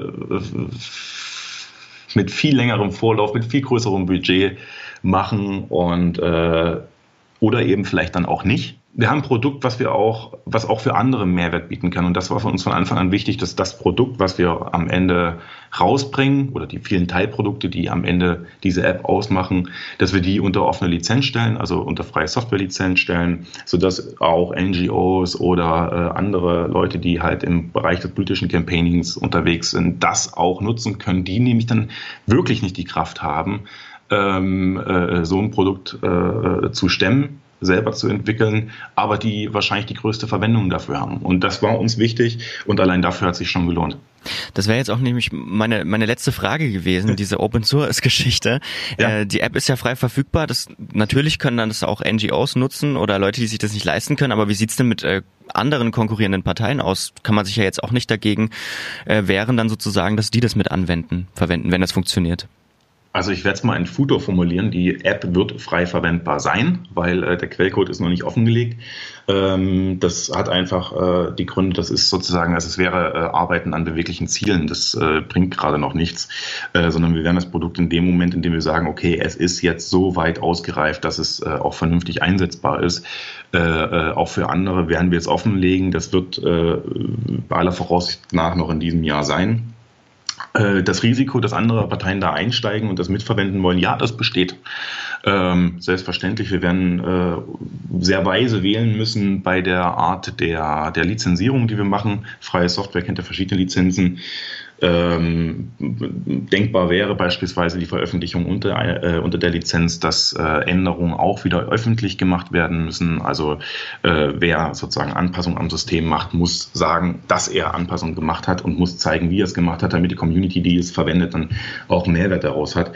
Ähm, ob jetzt andere Parteien tatsächlich einsteigen werden und das, das verwenden werden, ich äh, zweifle noch ein bisschen daran. Es gibt wenige Parteien, die tatsächlich ähm, in diesem Umfang äh, ein Interesse daran haben könnten, äh, die App so zu verwenden, aus dem einfachen Grunde, weil, sie, weil die Art der Wahlkampfführung einfach komplett anders ist. Und diese Wahl, also die, die Kampagnenführung innerhalb dieser App ist sehr stark auf, auf die Bedürfnisse der Linken ausgerichtet auf einen sehr stark ehrenamtlichen Wahlkampf und den findet man bei nicht ganz so vielen Parteien und bei der politischen Konkurrenz, äh, wie man den glauben mag. Also ich glaube, die Grünen haben noch am ehesten eine Verwendung davon und mit denen wären wir uns schon einig. Thomas Dutzak, vielen Dank von der linken Sachsen. Äh, wir haben gesprochen über eine Wahlkampf-App. Partisanin heißt sie, die die Linke äh, gerade programmiert. Ich danke. Ciao. Äh, ja, wie man hört, äh, ein Thema, in dem noch sehr viel Bewegung ist. Ich meine, ich habe jetzt auch rausgehört, so richtig, richtig funzt es noch nicht. Nee. Und äh, wenn man sich auch die Berichterstattung über Apps von anderen Parteien anguckt, dann kann man wohl auch nur denken, das ist alles noch in den Kinderschuhen, aber die Parteien fangen an. Und ich muss sagen, ich finde an der Stelle den Ansatz sehr charmant, das äh, als Open Source App anzulegen, weil das eben im demokratischen Prinzip eine Transparenz herzustellen mhm. äh, und auch übrigens Algorithmen offen zu legen, äh, genau richtig ist. Und es ist halt jetzt einfach die Frage, ähm, da war ja im Vorfeld, ich bin auch sogar angefragt worden, ob ich journalistisch zu dem Thema arbeiten könnte, wie Parteien Daten sammeln und wie sie damit umgehen. Da gibt es noch nicht so viel und ich weiß auch nicht, wie weit die Parteien tatsächlich sind. Wäre mal auch ein interessanter Ausblick. Aha, da heißt es schon wieder, wir können noch ein Thema aufmachen. noch ein Thema. Wir machen noch ein Thema auf, aber ein anderes. und zwar äh, gab es ja ein Problem bei der Landes, also es gab, ähm, naja, eine Verwerfung Kann man das Ja. so sagen? Also das ist jetzt mal ein bisschen Insider-Tratsch. Äh, Das ist so eine Geschichte, das kriege ich zugespielt im, im, äh, für den Flurfunk. Äh, Manchmal cover ich das und bilde das ab, manchmal schaffe ich das einfach nicht, dass es umso besser ist, dass wir jetzt einen Podcast haben, wo wir uns darüber unterhalten können. Ähm, bei mir kam irgendwann eine Mail an, die wurde an die Landespressekonferenzmitglieder äh, verschickt, äh, beziehungsweise an die Gesprächspartner in den Ministerien. Und dazu Hinweis, ich bin auch Mitglied der Landespressekonferenz, allerdings förderndes Mitglied, das heißt, ich habe kein Stimmrecht und auch kein Fragerecht bei Ministerinterviews. Der Verein selber ist ein e.V., äh, hat ein Büro im Landtag und dient der Organisation der Kommunikation zwischen den äh, politischen Institutionen und den politisch tätigen Journalisten im Freistaat. Gibt es eigentlich in jedem Bundesland übrigens, wenn ich das richtig weiß. Äh, ist auch eine sinnvolle Sache und die LPK lädt halt einmal die Woche zur Pressekonferenz, wo die Journalisten Fragen an die Minister stellen können. Und da gibt's dann immer so ein Abstimmungsverfahren zwischen der Staatskanzlei, die das koordiniert, und den äh, Journalisten, äh, dem Verein. Das moderiert auch immer jemand vom Verein. Und kommen wir zur Verwerfung. In der Mail wurden die Ministerien darauf hingewiesen, dass es seitens der LPK nicht erwünscht ist, dass Facebook Live während der Landespressekonferenz Konferenzen eingesetzt wird. Aus welchem Grund? Ja, ähm, da gibt es eine, eine, eine, also im ersten Moment klingt das wie eine Knallerschlagzeile. Ich bin auch gleich darauf angesprungen, aber ich neige ja nicht dazu, äh, also ich bemühe mich nichts zu skandalisieren. Ich habe auch mich ein bisschen erkundigt im äh, Umfeld und ich habe auch gemerkt, das finde ich immer eigentlich ganz charmant, dass nicht alle Gesprächspartner begeistert davon waren, dass ich davon weiß. ähm, ich habe es dann aber wirklich übrigens witzigerweise zeitlich nicht geschafft.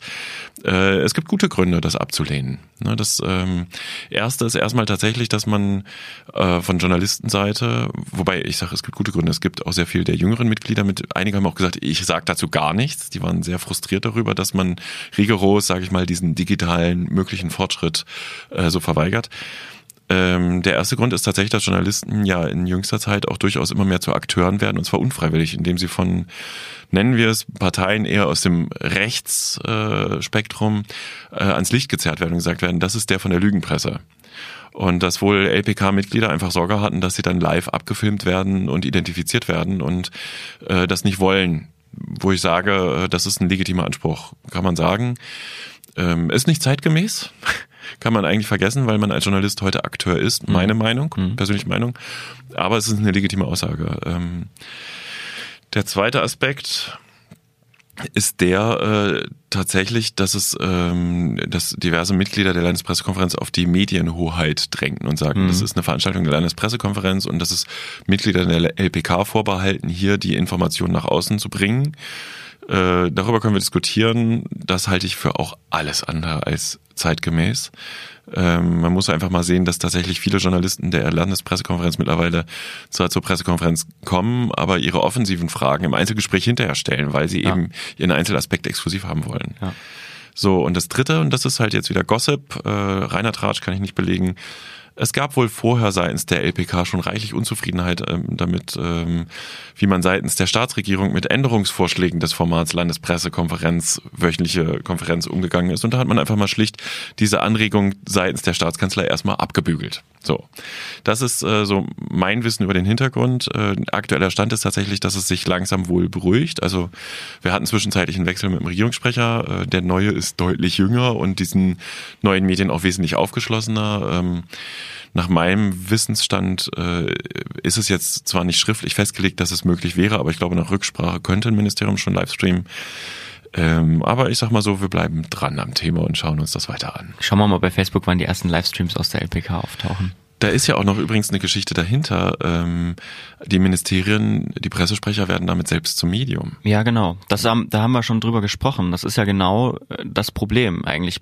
Brauchen wir denn die LPK noch, wenn man äh, eigentlich, wenn jedes Ministerium plötzlich anfängt, äh, live zu streamen? Da kommt ja übrigens auch aus der Sicht ist die LPK-Entscheidung übrigens tatsächlich ziemlich klug, weil Ja. ich als Journalist würde dann auch nicht mehr zur PK gehen, sondern kurz den Livestream einschalten und kann nebenbei an meinem Computer noch Und was das anderes ist machen. tatsächlich das allererste, was mir au eingefallen ist. Mensch, also jetzt nicht, dass ich jetzt sagen würde, dass es, dass die, dass alle Journalisten das machen würden, aber es gibt sicherlich einige Redaktionen, die dann sagen, Mensch, wir haben doch unseren Schichtredakteur, der jetzt hier sitzt und er kann sich dann bequem vom Computer aus den Livestream angucken und das gleich verwursten. Braucht Ja. man keinen mehr hinschicken, ist günstig. Was dann fehlt, ist tatsächlich die Gelegenheit, hinten dran noch den konkreten O-Ton im Einzelgespräch Da abzufangen. sind wir wieder bei Anspruch Aber- und Qualität. Brauchen das alle? Na, genau. Und äh, da sind wir wieder übrigens, was, was auch noch dazu kommt, ich meine, es ist Thüringen, dass die Landespressekonferenz eingestellt hat, diese wöchentliche Konferenz zu machen, weil keiner mehr gekommen ist. Ohne Livestream. Es gibt ja auch nur noch drei große Zeitungen, die alle zusammengehören, wo nur noch einer kommt. Äh, haben wir auch noch und den MDR vielleicht und ein paar lokale Medien. Aber ich glaube, damit können wir jetzt den Podcast vielleicht auch beenden. Das ist auch wieder ein schönes Indiz dafür, wie dieser ganze äh, Wandel in der Branche, die Digitalisierung, äh, was sich hier gerade alles verändert, dass da eine, eine, eine krasse Dynamik drin ist. Und ähm, ja, Lukas, wir bleiben da dran ne, mit unserem Podcast. Auf jeden Fall. Wir sprechen jetzt über das Depeschen-Netzwerk und den sächsischen Ableger, vor allem die Sachsen-Depesche. Dazu ist im Studio bei uns der Lars Radau, Medienjournalist, hat sich äh, mit dem Thema beschäftigt, hat für den Journalist da zwei Artikel drüber geschrieben, recherchiert. Lars, ähm, vielleicht kannst du mal ganz kurz uns updaten. Was ist denn das? Was kann man sich unter diesem Depeschen-Netzwerk und unter der Sachsen-Depesche vorstellen? Also die Sachsen-Depesche ist eine kleine Ausgabe eines Netzwerkes. Das Hauptprodukt, wenn man so will, ist die Hessen-Depesche. Dann gibt es noch eine Bayern-Depesche und die Saar-Depesche, die aber auch eher Anhängsel sind. Das Depeschen-Netzwerk, was ist das eigentlich? Das ist eine gute Frage, weil zu einem richtigen Schluss bin ich noch nicht gekommen. Ähm, es ist auf der einen Seite wirkt es auf den ersten Blick sehr seriös. Es gibt verschiedene Rubriken. Man macht Medienberichterstattung, man macht Wirtschaftsberichterstattung, man macht vor allen Dingen in Hessen Berichterstattung aus der Region. Das sieht auf den ersten Blick aus wie ein relativ seriös und ordentlich aufgemachtes Nachrichtenportal. Wenn man sich allerdings genauer die Inhalte anguckt, fällt schnell auf, dass es sehr viele Inhalte gibt, die, wie heißt das so, schlecht verharmlosend, ähm, asylkritisch, ausländerkritisch äh, sind und dafür findet die Sichtweise der AfD oft einen sehr breiten Raum und auch in Sachsen werden einzelne AfD-Politiker gefeatured bis hin dazu, dass man in interner der Partei, wenn Leute aufgestellt werden oder nicht, das breit begleitet publizistisch. Was auch auffällt, ist, dass ähm, die Betreiber der Depeschen früher sehr dubios waren, unterschiedliche Standorte angegeben haben, unter anderem ein Impressum wies eine Medienagentur in Rumänien aus und dass die Webmaster, die die IP-Adressen gehostet haben, durchaus auch äh, sich in einem Umfeld waren, von dem auch ähm, IP-Adressen der NPD gehostet wurden. Das ist inzwischen anders. Seit Januar gibt es eine Firma, die in Berlin setzt. Das macht das Ganze aber nicht weniger dubios. Du hast gesagt, das ist sehr, also es wirkt sehr erstmal seriös auf den ersten Blick. Woher kommt das? Also wer, wer finanziert das? Das braucht ja so ein bisschen auch, damit man so wirken kann überhaupt. So richtig nachvollziehbar ist das nicht, wenn man sich die Seiten anguckt. Es gibt ein paar Google Ads. Ähm, Das reicht aber meines Erachtens als Laie wohlgemerkt für die Finanzierung dieses Angebots nicht aus. Ich habe mir ähm, über die Kreditreform und das Handelsregister mal angeguckt, wem diese Firma, die die Sachsen Depeschen betreibt, das ist eine Popular-Network in Berlin, eigentlich gehört.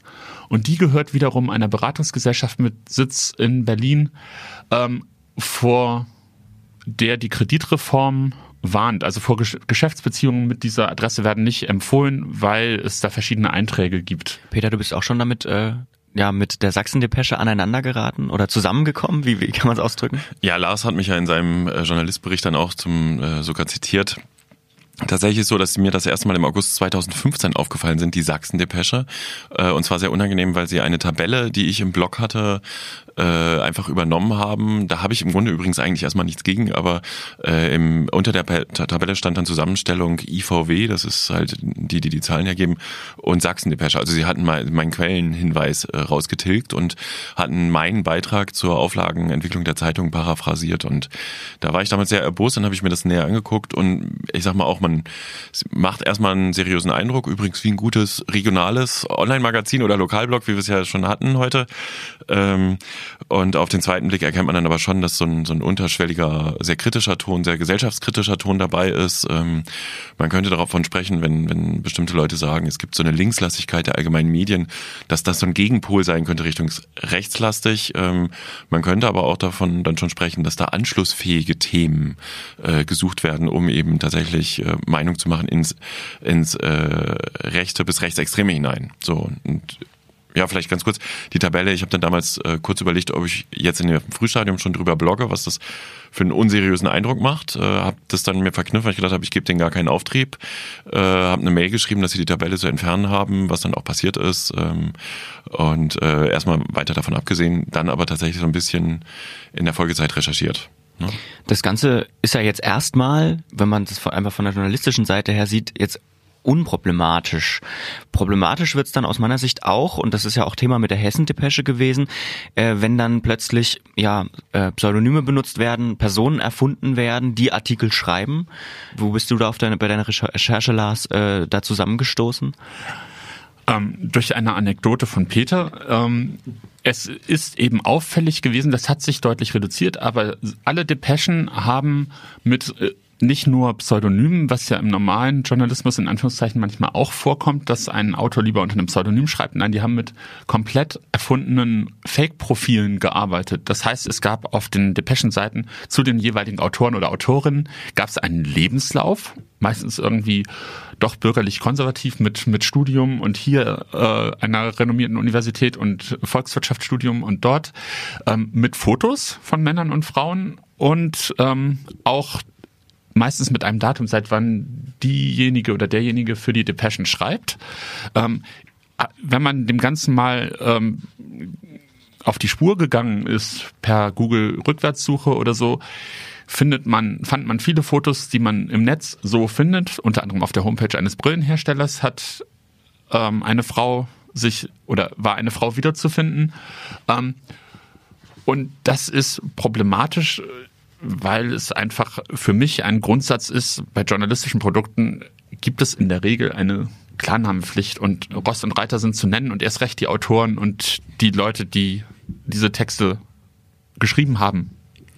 Na, man, man geht ja mittlerweile mit dem Problem offensiv um, indem man behauptet, man will die Autoren schützen. Tatsächlich ist es aber äh, aus journalistischem Ethos absolut verwerflich, ähm, so unter Fake und Pseudonym zu arbeiten ähm, und eben nicht den wahren Namen anzugeben. Mein Anlass damals, dann die Recherche nochmal zu vertiefen, war ja ein Interview, was äh, ein Tourismusverbandschef aus Dresden diesem Medium gegeben hat. Äh, wie ich dann nachträglich auch gehört habe, war auch dann irgendwie klar, übrigens per E-Mail, also schriftlich.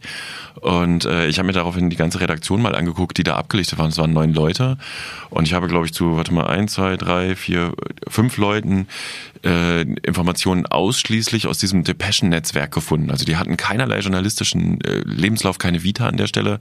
Es gab Facebook-Profile, es gab immer nur ein Profilfoto, äh, es gab überhaupt keine Artikel anderswo, es gibt, gab keine, keine Hinweise darauf, dass sie tatsächlich publizistisch sonst noch wo tätig sind und daraus hatte ich abgeleitet, das sind dann äh, Fake-Profile tatsächlich so und da fragt man sich dann schon, wer sitzt dahinter? Äh, gefühlt, das ist aber tatsächlich jetzt auch nur eine Gefühlsaussage, sind das eigentlich nur zwei oder drei Geschalten, die das vollschreiben und die so irgendwie eine große Pluralität äh, symbolisieren wollten. Also was ich vorhin meinte mit ähm, journalistisch erstmal äh, unbedenklich, auch, ähm, was man vielleicht nochmal genauer abgrenzen muss, wo ist denn der Unterschied zwischen, äh, ich arbeite mit einem Pseudonym, weil ich mich schützen will, also es gab es ja zum Beispiel bei Blut muss fließen, hier diese, diese Rechtsrock-Doku, Thomas Kuban ist ja das Pseudonym. Ähm, wo ist der Unter gibt es da einen Unterschied zwischen dem, was die machen und ähm, was da passiert? Ja, deren Argumentation ist natürlich, war, Moment, die Argumentation hat sich gewandelt. Deren Argumentation war zuerst auch, wir müssen unsere Autoren schützen, weil die aus der linksextremen Ecke angefeindet wurden. Das war die erste Argumentation, mit der die Geschäftsführerin, die auch heute noch die Geschäfte dieser Muttergesellschaft leistet, die Pseudonyme verteidigt hat.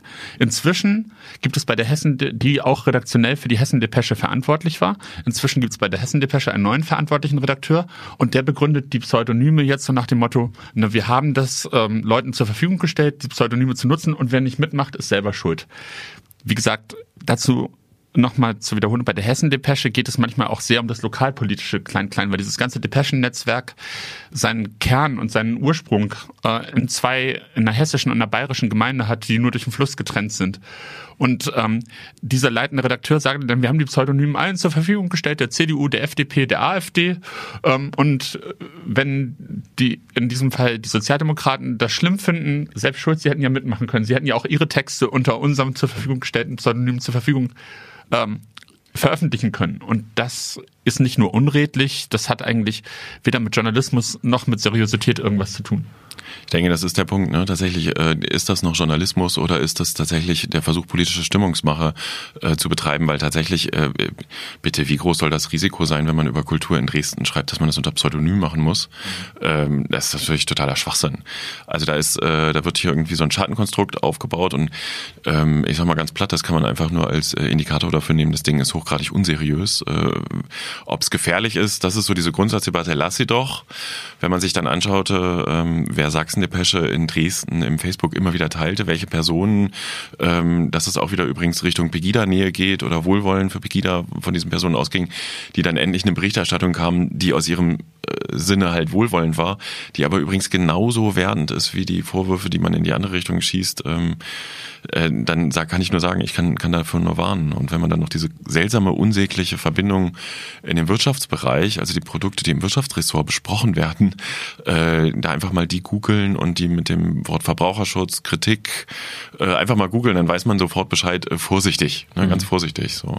Lars, du hattest auch gesagt, gerade wenn es um die ähm, um den Punkt äh, Gefahr geht, äh, du hattest mit dem Verfassungsschutz gesprochen. Was, was, wie war so die Meinung vom Verfassungsschutz zur Sachsen-Depesche? Ähm, zur Sachsen-Depesche explizit war, dass mir der Sprecher des sächsischen Verfassungsschutzes gesagt hat, dass die Sachsen-Depesche ähm, nicht Teil eines Beobachtungsobjektes heißt das bei denen, also nicht beobachtet wird, weil der Verfassungsschutz die Sachsen-Depesche nicht als rechtsextremistische Publikation einschätzt. Das ist auch richtig. Also alles, was wir schon besprochen haben, es ist noch nicht rechtsextrem oder rechtsextremistisch, es ist nur äh, sehr weit am rechten Rand.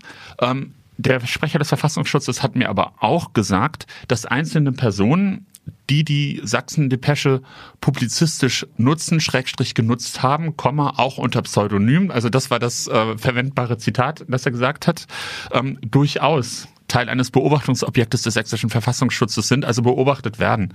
Das heißt, es haben für die Sachsen-Depesche haben Leute gearbeitet oder arbeiten, mit denen sich der Verfassungsschutz durchaus beschäftigt.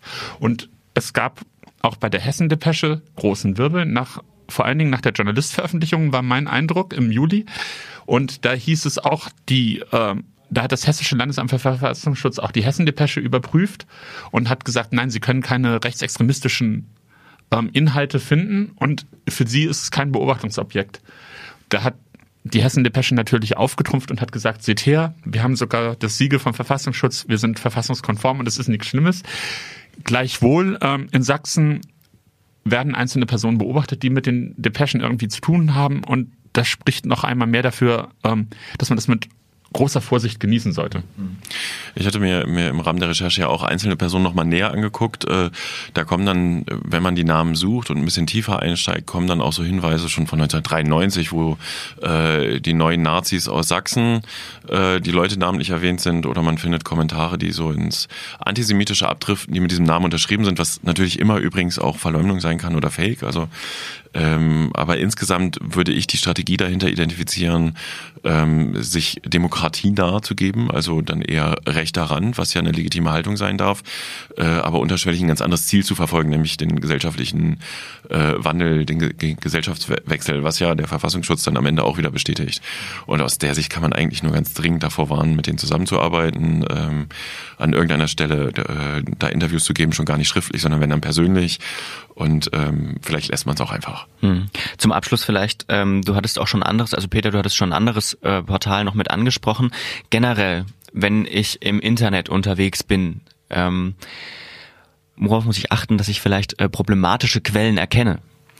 Das ist tatsächlich in der Summe wahnsinnig schwer. Wenn man sich äh, die Sachsen-Depesche anguckt, das hat Lars eingangs gesagt, äh, die wirken im ersten Moment erstmal sehr seriös und legitim. Das ist gut durchmischt mit Kulturberichterstattung, unterschiedlicher Wirtschaftsberichterstattung. Die nehmen immer die Tourismus-Pressemitteilung äh, zum Beispiel auf. Ähm, und dann eben aber auch wieder so ein bisschen meinungslastig, auch Parteienvielfalt abbildend, aber eben wirklich schon mit einer starken Tendenz.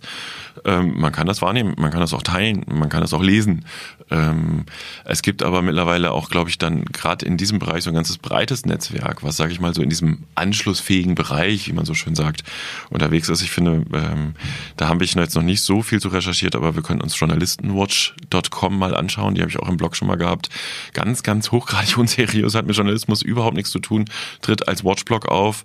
Ähm, und das, das ist ja das Kernproblem am Journalismus im Netz generell. Äh, der verstorbene Professor Donsbach sagt das immer so schön. Ähm, ne, der einfache Nutzer kann nicht erkennen, ist das jetzt eine Redaktion mit Spiegel, wie bei Spiegel Online mit hunderten oder äh, fast hundert Redakteuren, ich weiß es gar nicht dahinter, oder ist es eine Einzelperson, die Journalismus simuliert? Ähm, mein Fazit in dem Moment erstmal Sachsen-Depesche, das ist simulierter Journalismus mit einem ganz klar politischen Doktrin dahinter mit dem Ziel, ähm, ich warne vor Journalistenwatch kommen und ich glaube, man kann die auf den ersten Blick nicht zwangsläufig identifizieren, aber man kann äh, dahergehen und zu einem Thema immer mehrere Meinungen versuchen, möglichst viele Quellen. Und ja, an der Stelle ähm, journalistisch etablierte Quellen sind im ersten Moment glaubwürdiger, weil da ein journalistischer Ethos hintersteht. Da wird nicht mit verdeckter äh, Redaktion gearbeitet, äh, die es im Zweifel gar nicht gibt. Da wird nicht ein wirtschaftliches falsches Ziel verfolgt. Unter Umständen auch, aber wie gesagt, mehrere Quellen. Vielen Dank, Lars Radau, auch, dass du bei uns in der Sendung warst. Gerne, vielen Dank. Ne? Danke. Und damit wären wir am Ende. Wir sind durch. Juhu, erste Folge äh, abgedreht. It's a Rap, sagt man beim Film. ja, ähm, es hat mir sehr viel Spaß gemacht. Erste Folge Flurfunk Podcast. Ähm, nächste Folge dann kommt Anfang Oktober. Themen haben wir noch nicht festgelegt, doch wir haben schon eine lange Themenliste, aber Ja. die bearbeiten wir mal erst kurz vorher. Äh, erstmal an der Stelle auch nochmal ganz wichtig, das ist eine gemeinsame Sache von Flurfunk und Einfachton, dem Podcast-Label für Sachsen. Meldet euch gern. Äh, Wenn thematisch, thematisch inhaltlich flurfunk-dresden.de und äh, wenn was mit der Technik nicht stimmt, bitte äh, einfachton.de. Ja, oder trefft uns auf einer der vielen Veranstaltungen, wo wir rumspringen. Ne? Ja. Wir freuen uns sehr über Feedback, äh, über Anregungen, über Twitter Themenwünsche, auch, genau. Man findet uns. Man findet uns, ähm, was auch noch wichtig wäre, zur Transparenz zu sagen, oder was uns sehr wichtig war, äh, um das hier nicht als äh, wir produzieren etwas, das ihr dann konsumieren könnt, ähm, ist auch noch wichtig, wir nehmen diese Themen nicht in der Reihenfolge auf, äh, in der sie in dem Podcast erscheinen, sondern wir machen das so, wie das terminlich passt. Wir führen auch Interviews, wir schneiden auch Interviews, ist mir auch ganz wichtig, es sind hier Schnitte drin, auch wenn's, wenn man nicht alle hört. Damit muss man, glaube ich, muss man, glaube ich, umgehen können, oder? Aber unser Anspruch wird schon sein, dass wir Und- demnächst in, am Stück produzieren Genau. und nur einspielen, was wir vorher Genau. aufgenommen haben, oder? Das In die wir. Richtung soll es gehen. War jetzt in dieser Folge nicht der Fall, nur um das transparent zu machen. Finde ich einen guten Ansatz. Ne? Ja, es ist unser Anspruch. Alles schön offen machen, transparent machen. Wie gesagt, gebt uns Feedback. Wir freuen uns. Ja. Und dann bis Anfang Oktober. Tschüss. Ciao. Eine Einfachtonproduktion 2017.